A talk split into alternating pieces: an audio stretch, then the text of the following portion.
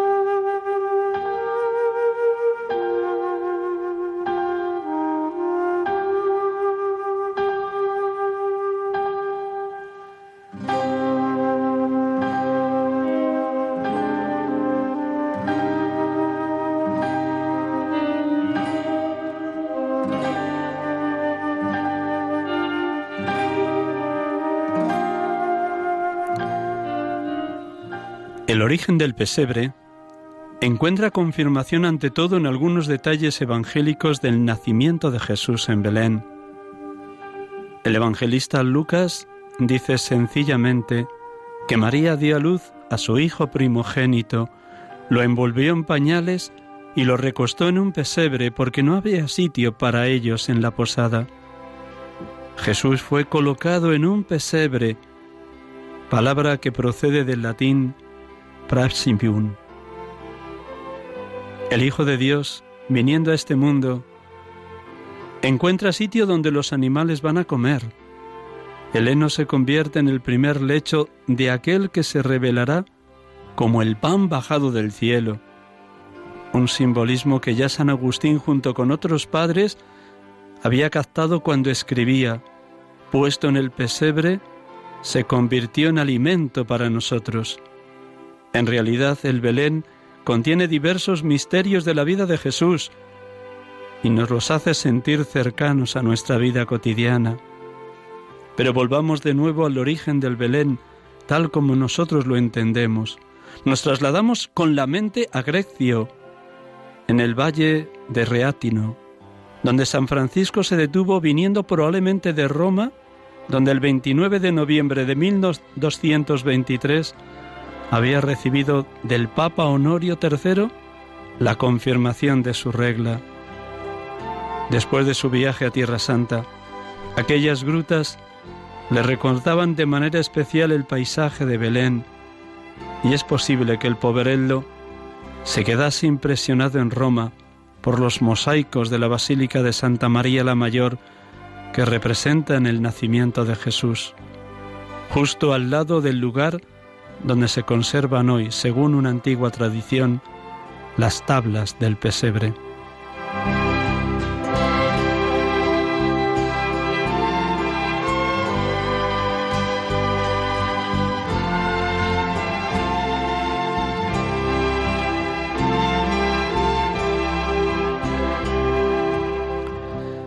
Buenas tardes hermanos y amigos. Una tarde más de domingo les acompañamos aquí en Radio María, en este programa Sacerdotes de Dios, Servidores de los Hombres, en directo en este cuarto domingo del tiempo de Adviento, ya las puertas de la Natividad de nuestro Señor Jesucristo. Es un gozo para este pobre sacerdote acompañarles en esta tarde de domingo y darles las gracias por su oración constante, permanente, en favor de la santidad de los seminaristas y de los sacerdotes. Acabo de leer el número 2 de la carta que el Papa Francisco nos ha regalado en este Adviento 2019. El pasado día 1 de noviembre, primer domingo de Adviento, tuvo también él el gesto de ir hasta Grecia y allí entregarnos esta bellísima carta en la cual él rememora cómo el Señor inspiró a San Francisco de Asís una representación del Belén y cómo el pobreldo, el pobre de Asís, Vivió aquella noche totalmente emocionado, llorando, imaginando cómo fue el nacimiento del Hijo de Dios, el Verbo eterno del Padre que se hizo Verbo encarnado en el vientre purísimo de la Virgen María, nació pobre y humilde en la sencillez de un pesebre en Belén porque no había sitio para ellos en la posada. Y aquella primera representación del primer Belén el 25 de diciembre de 1223 ha poblado toda la iglesia, allá donde hay una comunidad cristiana, una parroquia, un grupo, un movimiento eclesial o incluso en muchísimos lugares públicos, se monta el Belén que decimos popularmente, pero también llamado el nacimiento o el misterio, o como llaman nuestros hermanos de América Latina, el pesebre, tal como lo ha titulado el Papa Francisco, no en vano, es un buen argentino, el pesebre. Pues para hablarnos de lo que es el pesebre y lo que representa la Navidad allá en nuestros queridos hermanos de América Latina, nos va a acompañar esta tarde un sacerdote de Colombia que está estudiando acá en Madrid en la Universidad San Damaso. Le vamos a saludar, luego ya le presentaremos con mucho más detalle después de la oración con el Evangelio de este cuarto domingo del tiempo de Adviento. Nos va a acompañar en esta tarde Héctor Sánchez Vélez. Buenas tardes, Héctor. Buenas tardes, Padre Miguel Ángel, y a toda la audiencia de este programa, de en esta emisora, el espacio radial de Radio María, en este cuarto domingo de Adviento.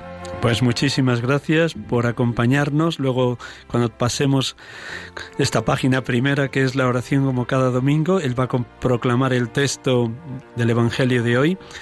Pues después le presentemos con más detalle y nos va a contar cómo se vive en nuestra querida hermana Colombia este tiempo litúrgico de la Navidad, pero sobre todo los ocho o los nueve días anteriores al 25 de diciembre, donde ellos allí conmemoran de una manera más intensa lo que llaman la novena, previa al nacimiento del Hijo de Dios. Pero antes de entrar en, e, en esa composición del lugar que diría San Ignacio de Loyola de cómo se vive la Navidad en Colombia, vamos a comenzar orando. Hacemos un momento de silencio para que Héctor nos proclame el Evangelio de hoy, como lo habrá hecho, me imagino, en las Eucaristías que ha presidido esta mañana en la parroquia del barrio de Tres Olivos de la Beata María Mogas, donde él está como escrito. Pues un instante con esta música que Javier va a tener a bien colocarnos como espacio meditativo, pues con este espacio meditativo un gran silencio. Necesitamos el silencio para escuchar a Dios. Este breve momento de música nos ayude a coger la palabra. Es el propio Dios quien nos habla. Es la buena noticia de la salvación que se proclama cada vez que leemos o escuchamos el Evangelio de nuestro Señor Jesucristo.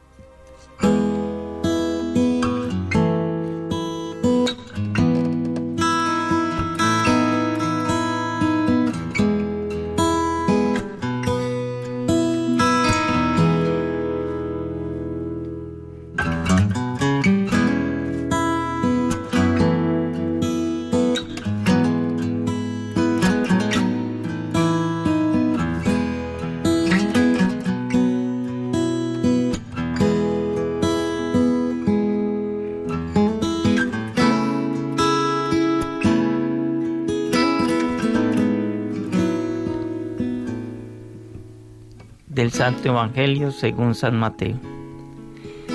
La generación de Jesucristo fue de esta manera. María, su madre, estaba desposada con José y antes de vivir juntos, resultó que ella esperaba un hijo por obra del Espíritu Santo.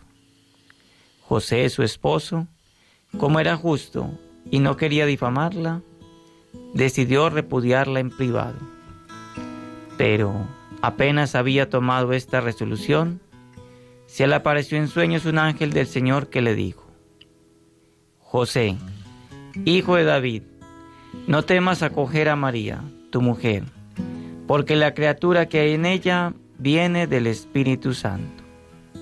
Dará a luz un hijo, y tú le pondrás por nombre Jesús, porque él salvará a su pueblo de sus pecados. Todo esto sucedió para que se cumpliese lo que había dicho el Señor por medio del profeta. Mirad, la Virgen concebirá y dará a luz un hijo, y le pondrá por nombre Emanuel, que significa Dios con nosotros. Cuando José se despertó, hizo lo que le había mandado el ángel del Señor y acogió a su mujer.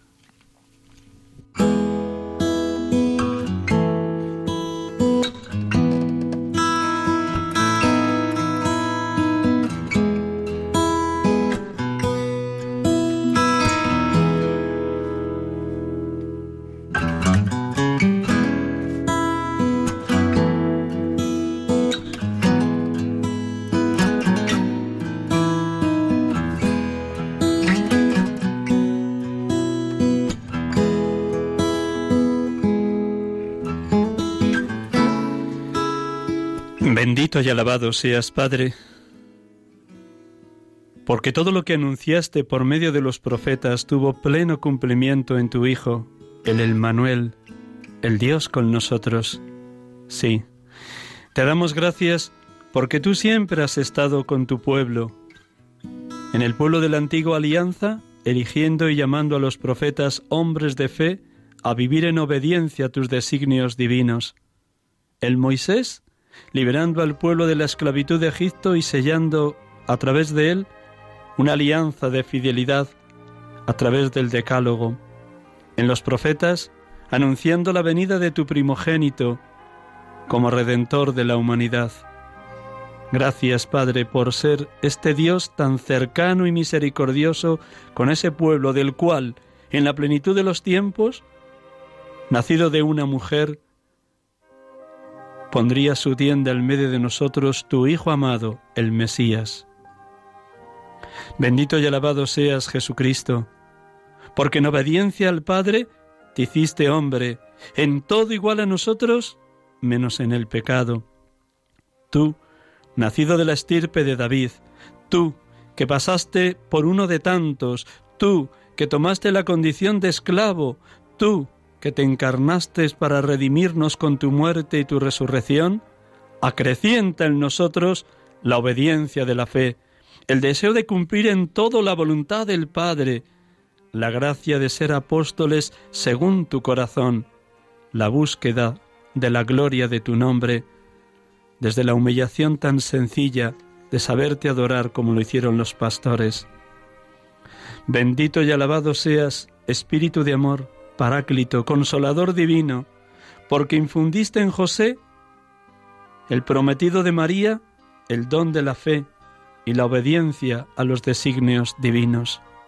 Bendito y alabado seas, Espíritu Santo, porque hiciste vivir en fe a José este acontecimiento de conocer que su prometida María estaba ya esperando un hijo, y cómo después de haberla repudiado en secreto, en privado, la visita del ángel le lleva a confiar en esas palabras. No temas recibir a María, porque la criatura que hay en su vientre viene del Espíritu Santo.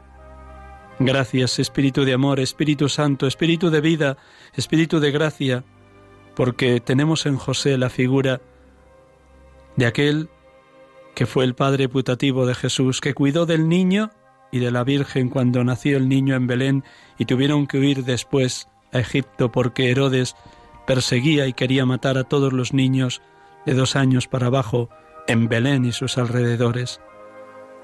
Gracias Espíritu Santo porque hoy a nosotros también, los cristianos del siglo XXI, nos ayudas a vivir en obediencia a la, eh, de la fe, en obediencia a la voluntad divina, en deseo de fiarnos enteramente de la palabra de Dios como José y como María, de saber desprendernos de nuestros propios planes para solo vivir el plan que Dios desde toda la eternidad ha trazado para cada uno de nosotros, en la certeza de que Dios sabe infinitamente mejor que cada uno lo que nos conviene, lo que es nuestro plan de salvación por Él trazado y de lo que ayuda a cumplir la misión a la que hemos sido convocados.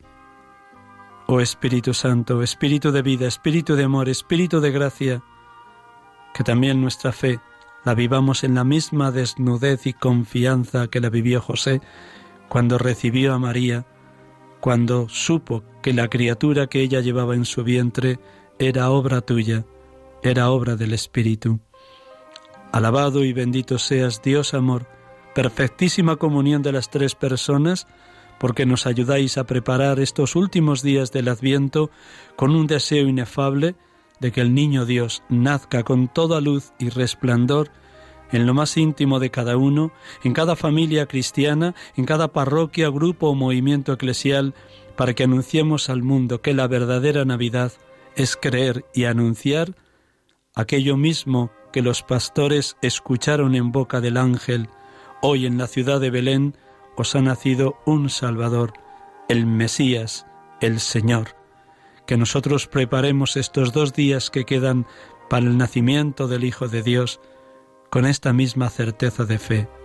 Alabado, bendito y glorificado seas, oh Dios amor, oh perfectísima Trinidad, oh comunión del Padre, del Hijo y del Espíritu Santo, abrazadnos en vuestro amor divino.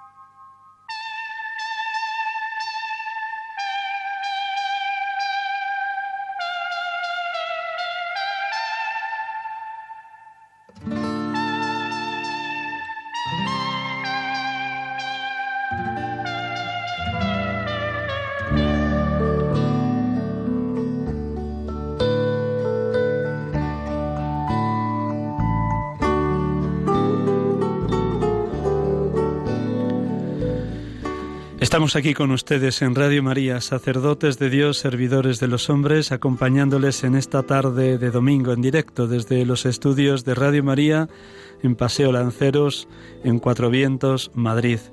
Gracias por su compañía, por esa comunión de corazones en la que Dios nos coloca a todos los que creemos en su Hijo unigénito.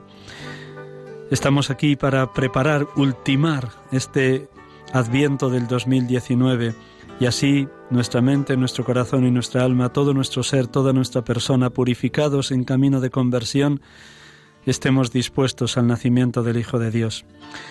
Al inicio del programa les leía un fragmento de la carta apostólica del Papa Francisco presentándonos la hermosura del signo que es el pesebre, ese lugar donde la Virgen María colocó a su niño Dios envolviéndolo en pañales ese pesebre que en otros lugares llamamos Belén o nacimiento o misterio, pero que representa el acontecimiento único y repetible de la historia, que todo un Dios por amor al hombre se ha hecho hombre, ha tomado nuestra condición humana, nacido de una mujer, nacido de la Virgen María, nacido en la plenitud de los tiempos como Salvador, el enviado del Padre. Pues tenemos la dicha de tener aquí con nosotros en el estudio a un sacerdote de Colombia que está estudiando en Madrid, en la Universidad Eclesiástica San Damaso, está estudiando la licenciatura de Evangelización y Catequesis. Seguro que con un deseo muy grande de volver a su diócesis cuando haya terminado la tesina, muy bien formado para animar esta dimensión tan importante de la Iglesia, la dimensión evangelizadora y catequética. De nuevo le saludamos a Héctor. Buenas tardes, Héctor. Buenas tardes, Padre Miguel Ángel, y a todos los oyentes de su querido programa en esta tarde del domingo. Pues terminamos de completar la presentación de Héctor. Héctor Sánchez Vélez nació el 4 de mayo de 1981, tiene por tanto 38 años, fue ordenado sacerdote el 17 de diciembre del 2011, son nueve años, muy hace poquito que eh, celebró el aniversario de su ordenación, ocho años de ministerio sacerdotal y pertenece a la diócesis de Apartado y como digo ha sido enviado para eh, completar sus estudios, ahora haciendo esta licenciatura de evangelización y catequesis. Ya saben ustedes que en la diócesis de Madrid, como en otras diócesis vecinas, son numerosos los sacerdotes venidos de la India o de algún país de África o de algún país de Hispanoamérica que son enviados por sus obispos para completar sus estudios o bien en una licenciatura o en una tesis doctoral. Muchos de ellos seguro que sus obispos los les han llamado, les han elegido para que luego cuando vuelvan sean o profesores en los seminarios respectivos de, sus diócesis o sencillamente para que animen al resto del clero en esa formación permanente a la que todos los presbíteros estamos llamados. No solo la formación en la dimensión intelectual teológica, sino también en la madurez humana, en una vida espiritual mucho más honda y profunda, de enamoramiento total de Jesucristo y en un ardor apostólico que haga vibrar a los sacerdotes de la hora presente en la misión que Dios a cada uno nos ha confiado. Pues desde ahí, desde esa presentación, lo primero así, por, ayudar a nuestros oyentes a que te conozcan, ¿cómo recibiste la noticia de tu obispo de ser enviado a España para estudiar esta licenciatura de evangelización y catequesis? Bueno, el obispo me, me, encomendó y fue también algo que de momento pues no, no esperaba porque hacía tiempo no enviaban de las diócesis sacerdotes a estudiar, pero lo vi también como una bendición, una oportunidad de, que nos regalaba el Señor, entonces con temor y temblor, pero bueno, confiando en el Señor y con alegría y ya tuvo la, oportunidad, pues el espacio suficiente de ir preparando lo, de, lo del viaje, la salida de la parroquia, la, entrega, entonces así eh, también fue menos, eh, digamos, traumático la, la, misión pues encomendada. ¿Te ha costado adaptarte a España y a la realidad de Madrid y a estudiar de nuevo teología? ¿O poquito a poco has ido adquiriendo ese equilibrio entre el estudio de la teología en esta licenciatura de evangelización y catequesis y la pequeña aportación que, que haces en la parroquia de la Beata María Mogas? Bueno, son cosas eh, diferentes, pero, pero bueno, ya contento, ya ha adquirido pues el ritmo de, estudio y, de ayuda en la, en la, parroquia, eh, los hábitos acá, entonces eh, al principio pues cuesta un poco, pero, pero ya llevo un año acá, entonces ya ha sido pues como bueno el proceso de, de, de adaptación y de eh, de adaptación al, cambio, que hay, pues algunos no superan la etapa, digamos, de adaptación porque extrañan muchas cosas de su tierra, en fin, pero, pero lo veo bueno como una oportunidad, un, servicio que pide el Señor a través del obispo, a un servicio a la iglesia diocesana, entonces, y una oportunidad también de colaborar acá en la Arquidiócesis de Madrid, entonces eh, contento en esta experiencia.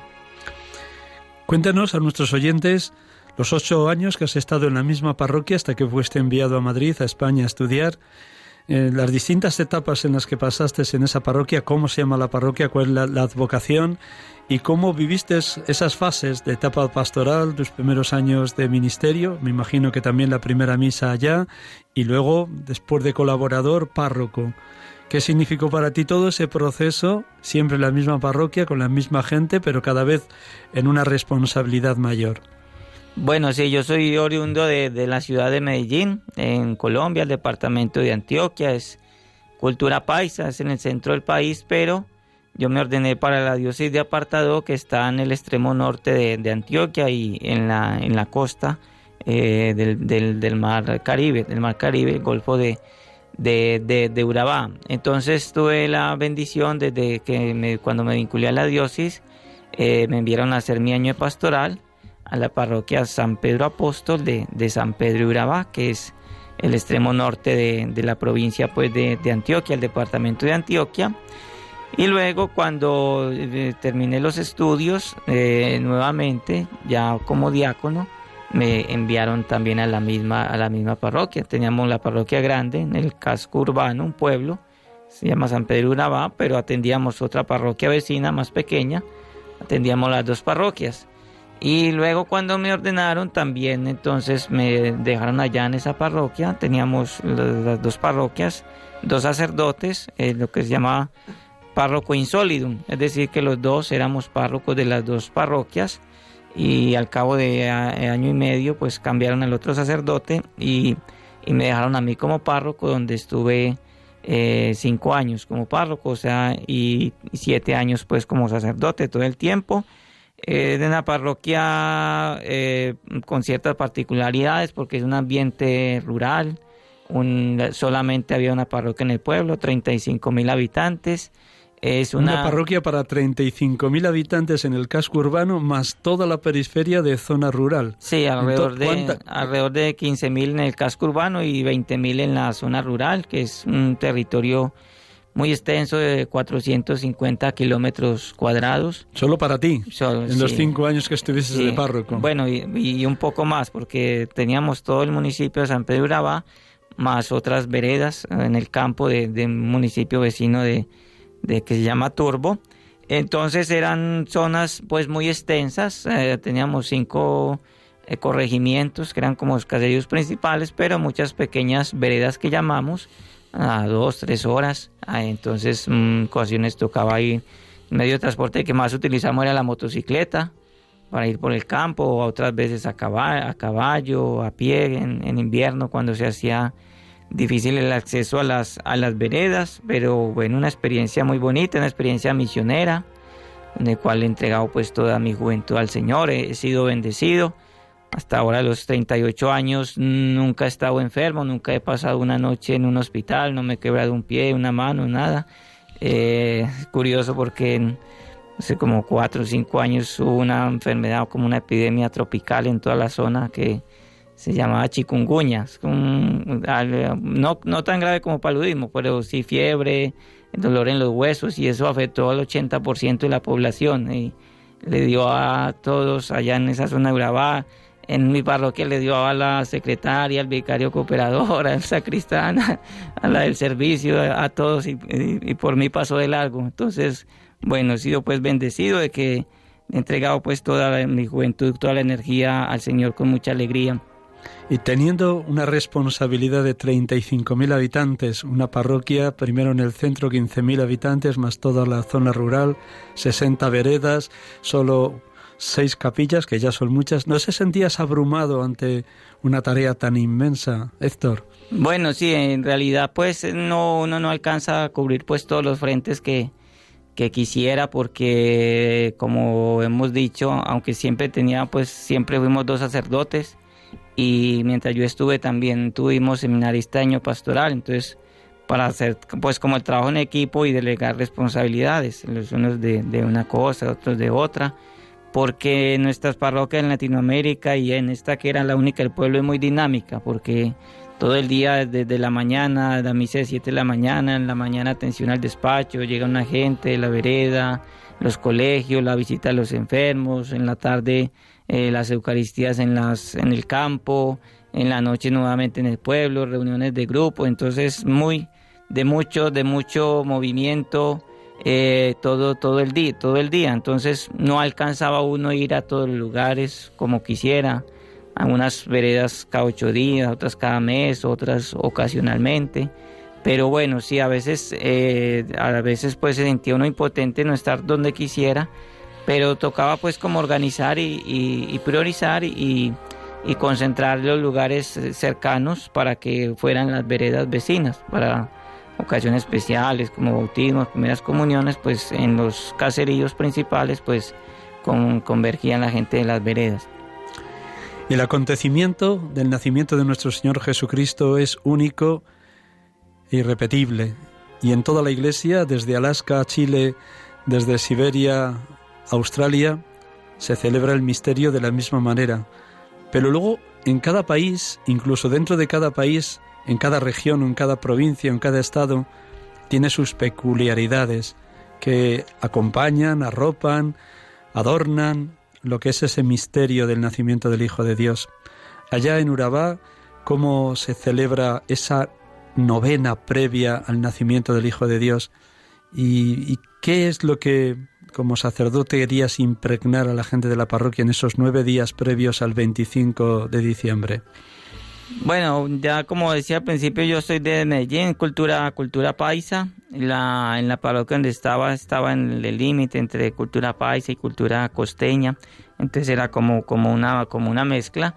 Y la, la, Navidad para nosotros es como guardando las proporciones, lo que es acá la época de verano, porque pues nosotros tenemos calor todo el día, todo el año, y entonces en el, año escolar y laboral va de, de, enero a, noviembre, ¿cierto? Lo que es diciembre, enero es época de, de vacaciones. Época de, de, vacaciones de las escuelas, muchas empresas tienen vacaciones colectivas esta última semana de diciembre, la primera de, de, de, enero. Entonces es una época muy especial, es una época diferente a todos los demás, de, que ya finalizando el año, se, eh, en el segundo semestre, ya se empieza pues como a anhelar la época de, diciembre, porque es especial porque desde el primero, desde el primero de diciembre se hace una alborada, es decir, se quema pólvora, eh, cohetes, pues como desde la, las luces, fuegos pirotécnicos para mostrar pues que ha empezado diciembre y es una época que se adorna mucho, o sea, adornamos las casas con luces, eh, los balcones, las terrazas, en las calles muchos vecinos en el barrio se unen para adornar su cuadra, entonces es una época que, que muestra que es diferente desde la, desde la, alegría. Eh, procuramos también hacer el árbol, el, árbol de Navidad, nosotros normalmente el primero de enero, del primero de diciembre ya el árbol está, está arreglado, está, está puesto. Y tenemos algo que, acá no celebran en España, que es la novena de Navidad. Es como esa novena, como su nombre lo dice, nueve días. Entonces esa preparación espiritual para la celebración de, de, la Navidad. Entonces del 16 al 24 de diciembre se celebra la novena de Navidad o novena de aguinaldos. ¿Qué consiste? Pues una oración inicial, una oración a San José, otra a María, otra a Niño Jesús y unos gozos. Entonces se cantan también entre estas oraciones villancicos tradicionales, los niños con sus maracas, sus tambores, eh, panderetas para pues acompañar el canto de los de los villan, de los de los villancicos y disponer el corazón para la para la llegada. Entonces es muy tradicional que las familias hagan su novena o que inviten a los niños a los niños vecinos, las parroquias también normalmente tenemos la misa y la novena para niños, otras también la novena para adultos, entonces es una época de mucho movimiento y normalmente cuando se hace la novena pues a los niños participantes el 24 de diciembre se les da un detallito, un, un, regalito, entonces uno de niño pues goza mucho con eso, incluso recuerdo que en el barrio uno procuraba ir a varias novenas, ¿cierto? Así fueran en diferentes lugares, pues en la cuadra, porque esa ilusión, pues le hacía a uno mucha ilusión el, recibir el regalito el último, el último día. Entonces es de, de, mucha, de mucha alegría. Y también tenemos unas comidas típicas de, de Navidad, o sea, eh, más que todo nuestra cultura, ya dicho, paisa, es la natilla y los buñuelos, que la natilla es como una especie de, natilla de maíz, como una especie de flan eh, suave, eh, suave blando pues, eh, y los buñuelos también que son pues redondos con, queso como pues guardamos para proporcionar hacer una bola de queso redonda y freírla.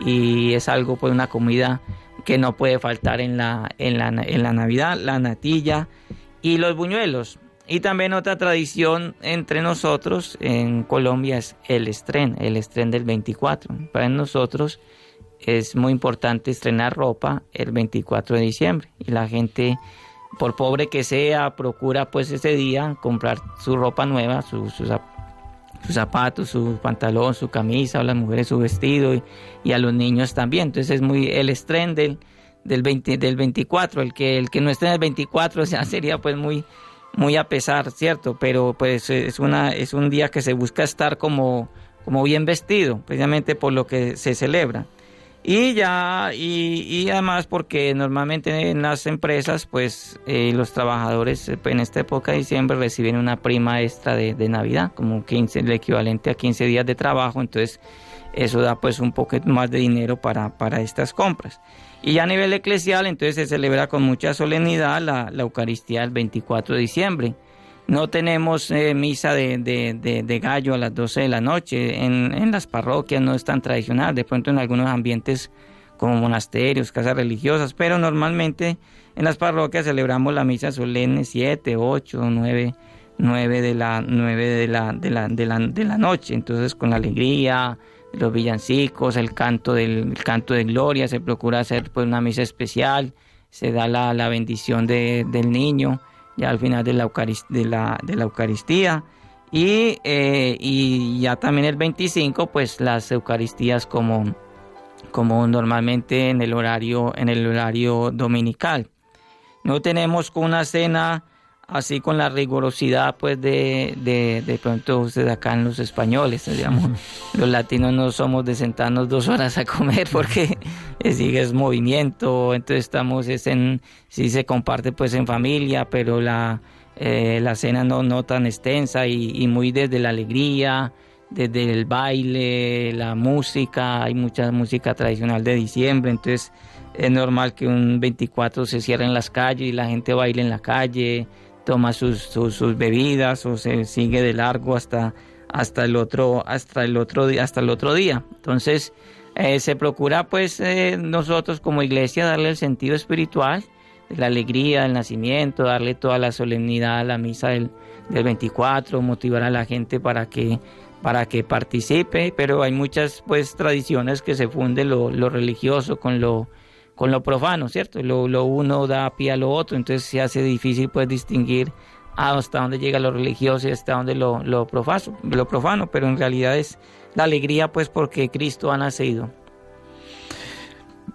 Hemos empezado el programa con un fragmento de la carta del Papa sobre el Belén, y además lo llama así, el perdón, el pesebre, acá en España lo llamamos el Belén o el nacimiento o el misterio.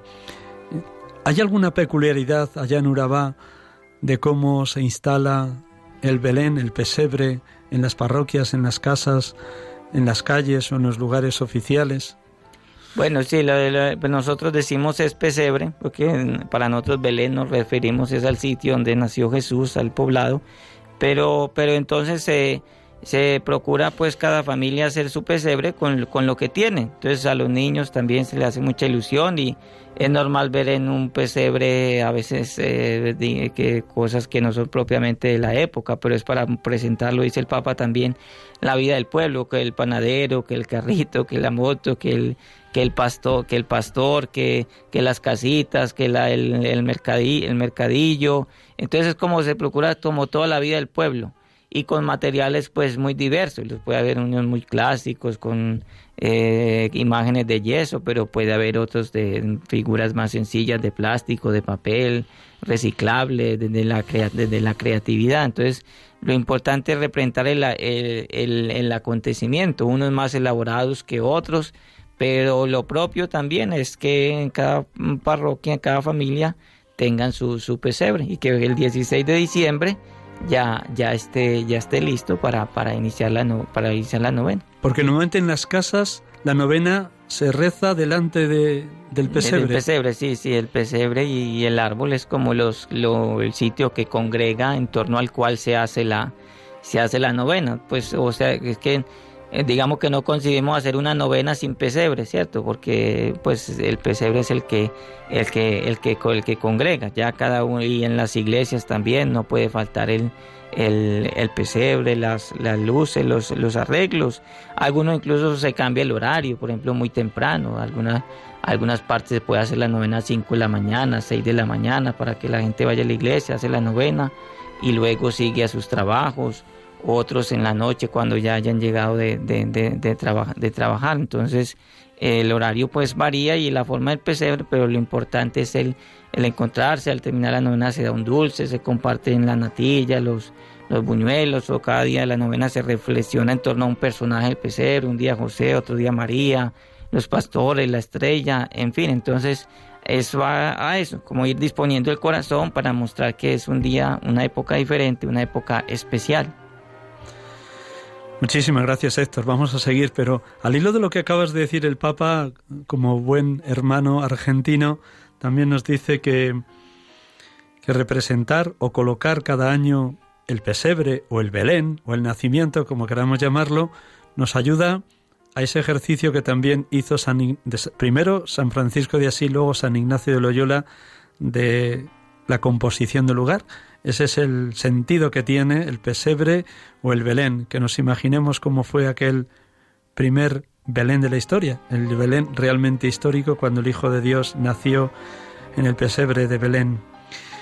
Por eso me van a permitir los oyentes unas palabras muy hermosas del Papa Francisco en esta carta que nos ha regalado. San Francisco realizó una gran obra de evangelización con la simplicidad de aquel signo.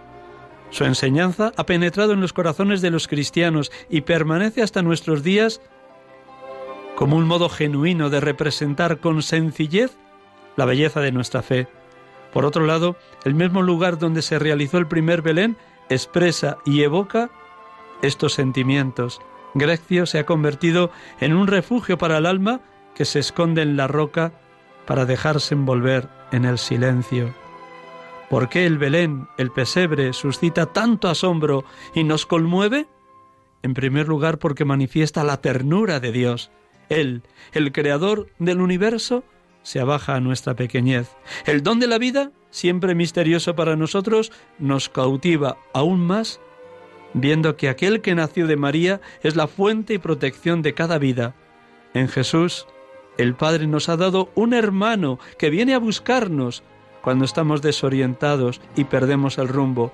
Un amigo fiel que siempre está cerca de nosotros. Nos ha dado su Hijo que nos perdona y nos levanta del pecado.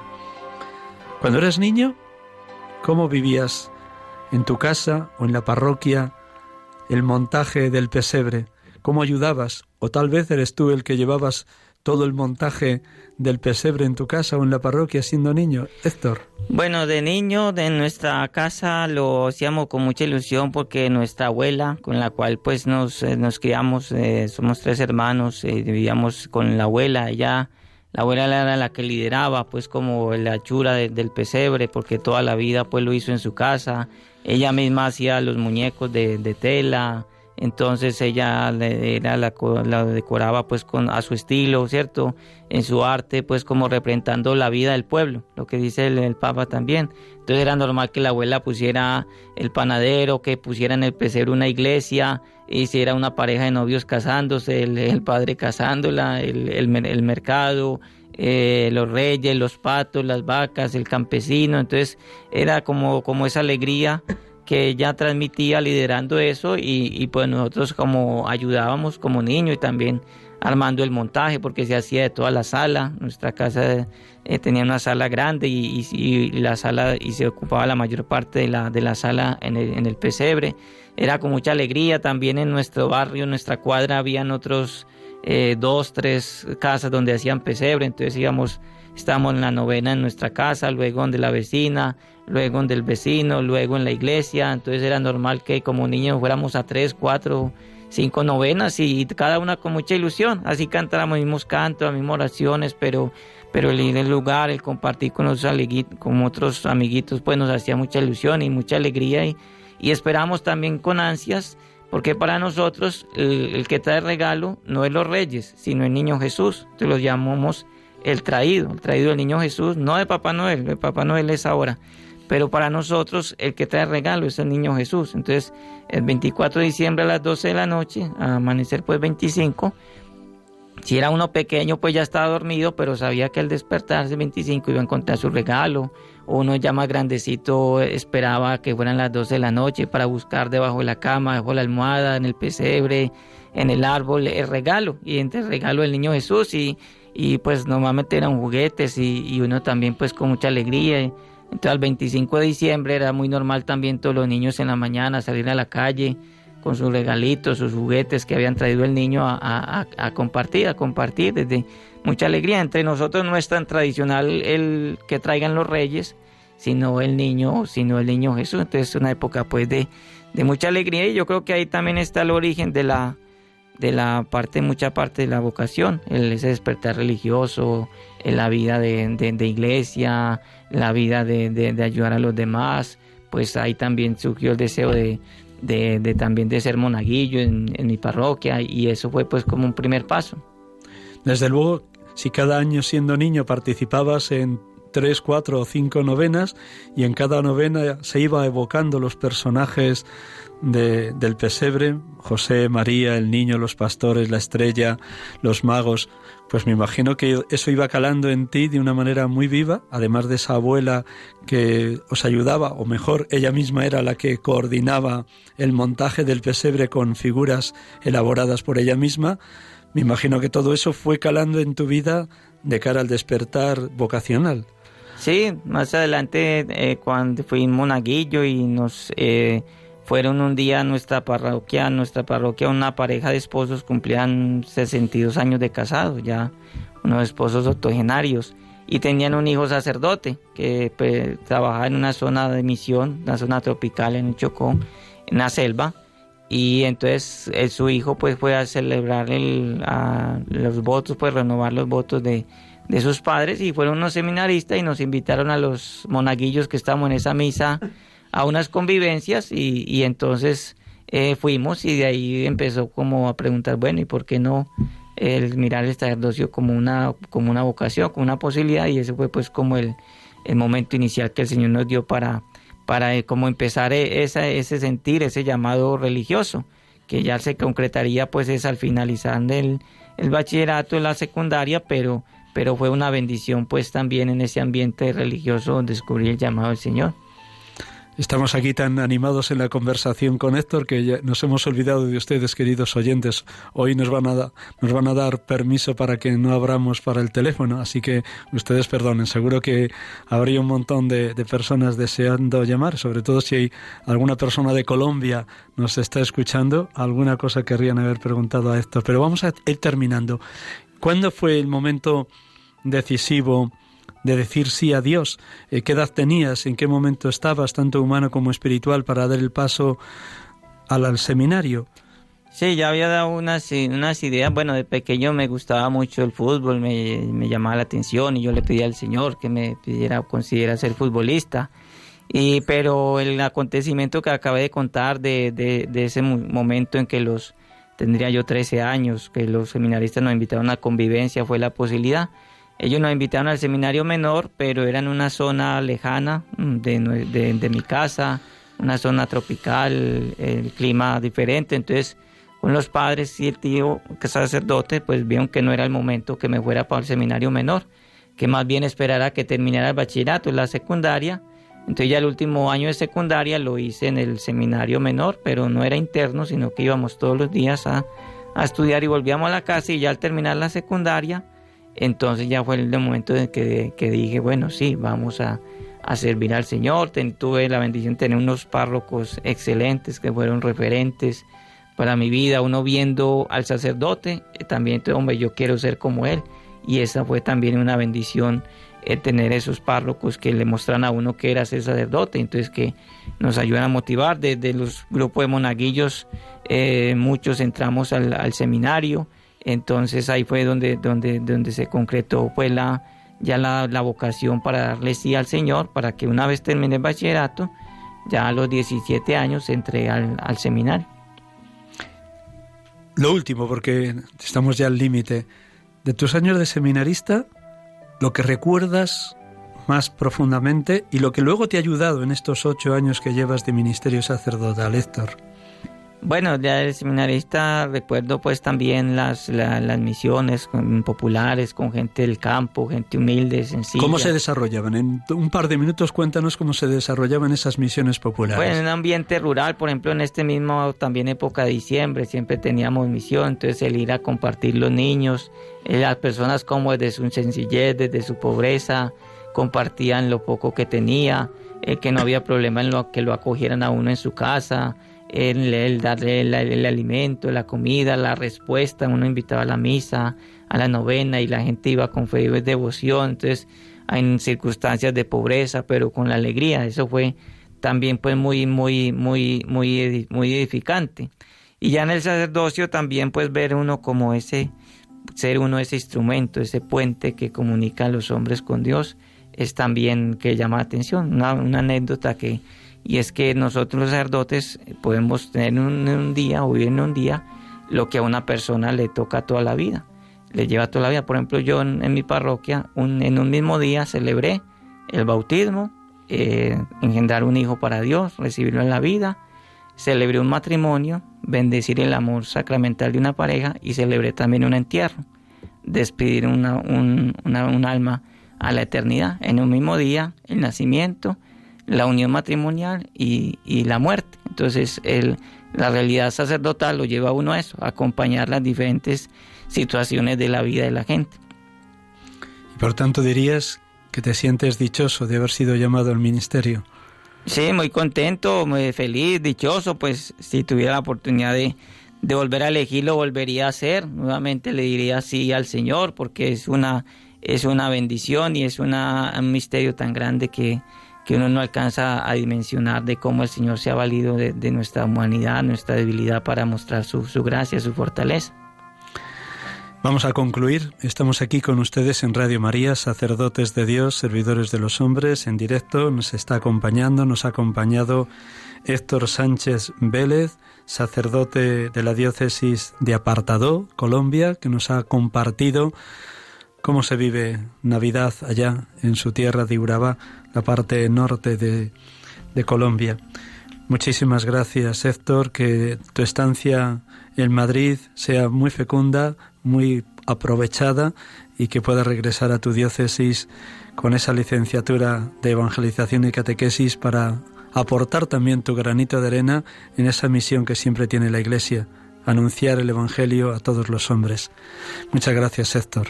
Bueno, muchas gracias. Un saludo a todas las personas pues, que nos han escuchado, particularmente colombianos, los de allá de mi de parroquia.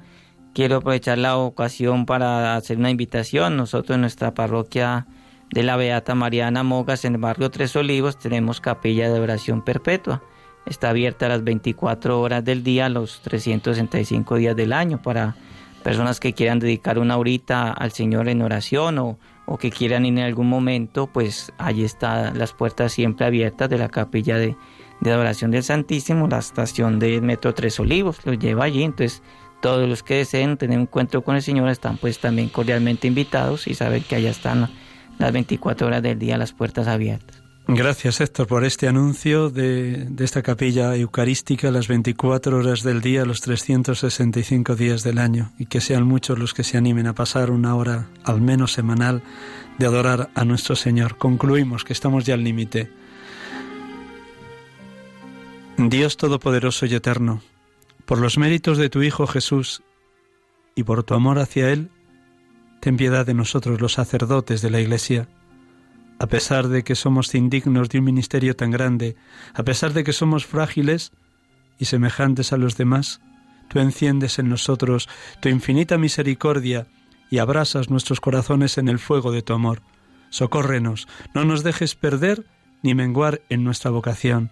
Oh Jesús, te suplicamos que todos los sacerdotes de tu iglesia sepamos servirla fielmente, cuidemos de tu rebaño y te glorifiquemos sin cesar ten piedad de todos nosotros para que, escuchando tu palabra y unidos totalmente a ti, nos sintamos iluminados, fortalecidos y consolados.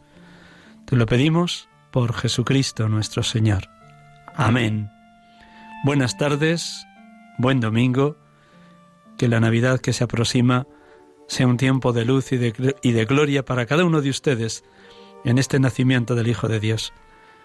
Que Dios les acompañe y hasta el próximo domingo, si Dios quiere. Feliz nacimiento de Cristo.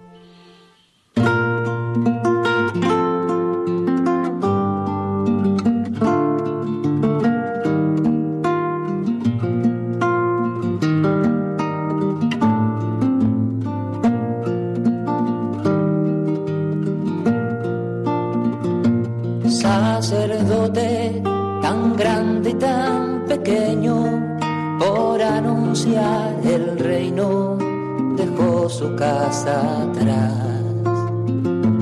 Sacerdote, la vida pone en juego, pastores para el pueblo, un guía a la verdad. Acaban de escuchar el programa Sacerdotes de Dios, Servidores de los Hombres, dirigido por el Padre Miguel Ángel Arribas pues quiere siempre ahora pastor, con el buen pastor, al pie de la cruz, con el que está en cruz, lámpara de luz, en la oscuridad, en sus manos da el pan de vida. Pastor, con el buen pastor, al pie de la cruz, con el que está en cruz, lámpara de luz, en la oscuridad, en sus manos